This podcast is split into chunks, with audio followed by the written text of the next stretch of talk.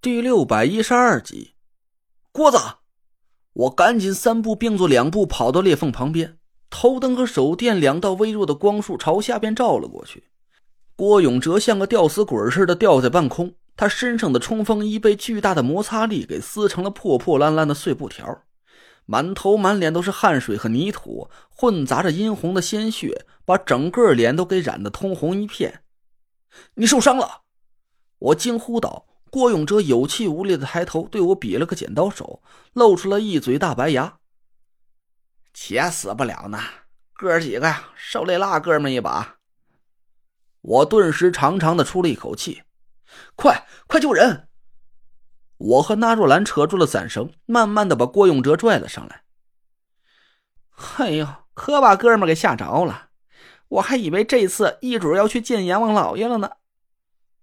郭永哲四仰八叉的躺在地上，大喘着粗气。我紧张的问他有没有受伤，他咧着嘴，慢慢对我摇头说：“没事就是吓着了，缓会儿就好了。”哎，对了，陈子，你不说刚才挂局已经触发了吗？怎么还没找到那件五彩霞衣啊？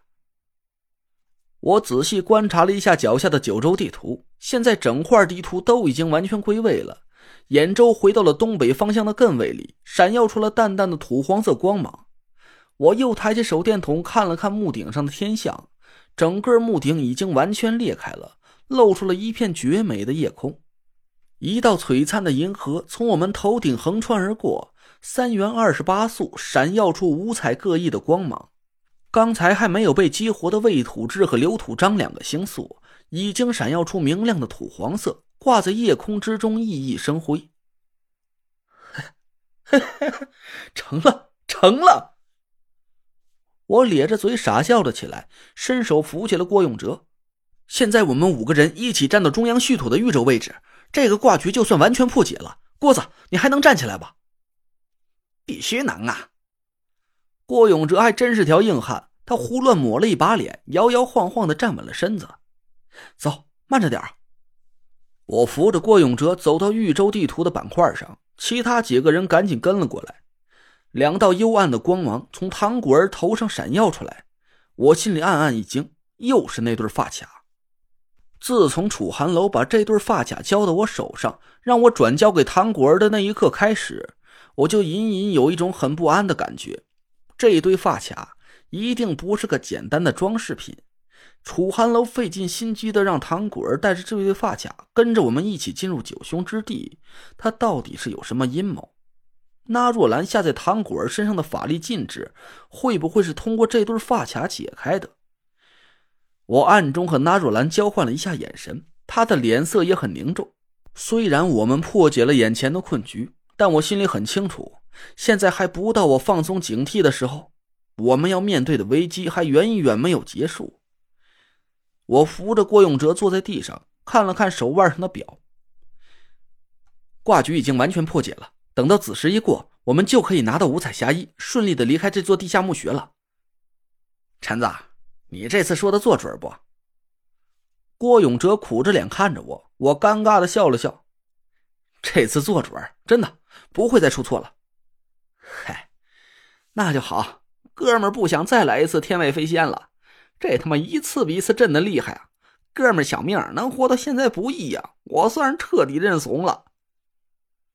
郭永哲从兜里摸出一支烟，哆哆嗦嗦的点着了。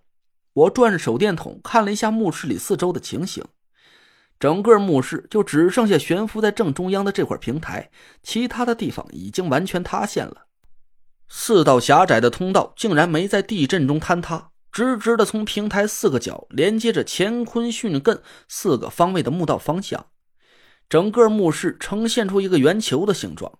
我脑补了一下，要是把墓室从中间横着切开的话，现在墓室的样子就像是一个巨大的铜钱，只是中间那个本来应该是空洞的方孔是个实心的，而本来应该是实心的方孔四周变成了一片巨大的空洞。哼。果然是文王挂钱。我冷哼了一声，那若兰也看清了墓室里的情形，啧啧的咂了咂嘴。文王咒钱以青铜为币，以木为卦，而不算天地通晓阴阳。唐果儿眨巴着大眼睛看着那若兰。那爷，您说这几句什么意思呀？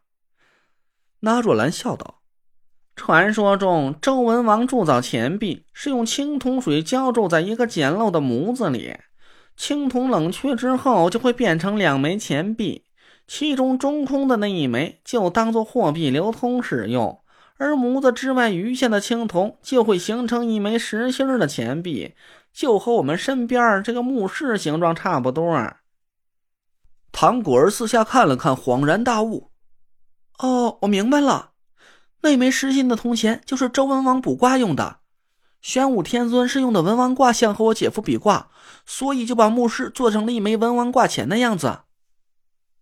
那若兰点点头，我关掉了头灯和手电筒，坐在黑黢黢的地图板块里，禁不住一脸得意。我竟然用堪舆卜算之术赢了玄武天尊，这是连我自己都不敢去想的骄人成就。不过回想起刚才墓室里的惊险场面，我还是忍不住起了一身鸡皮疙瘩，冷汗是哗哗的顺着脑门流了下来。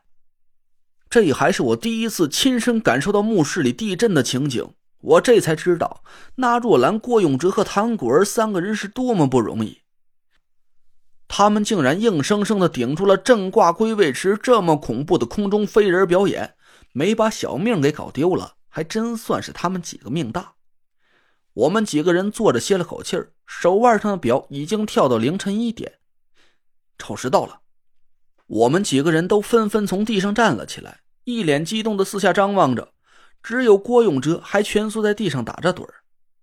这家伙看来是被吓坏了，我心里暗自好笑，用脚尖捅了捅他：“哎，郭子，起来了，一起迎接重见天日的激动时刻吧。”郭永哲却没出声。我叫了他几句，伸手推了推他肩膀，扑通！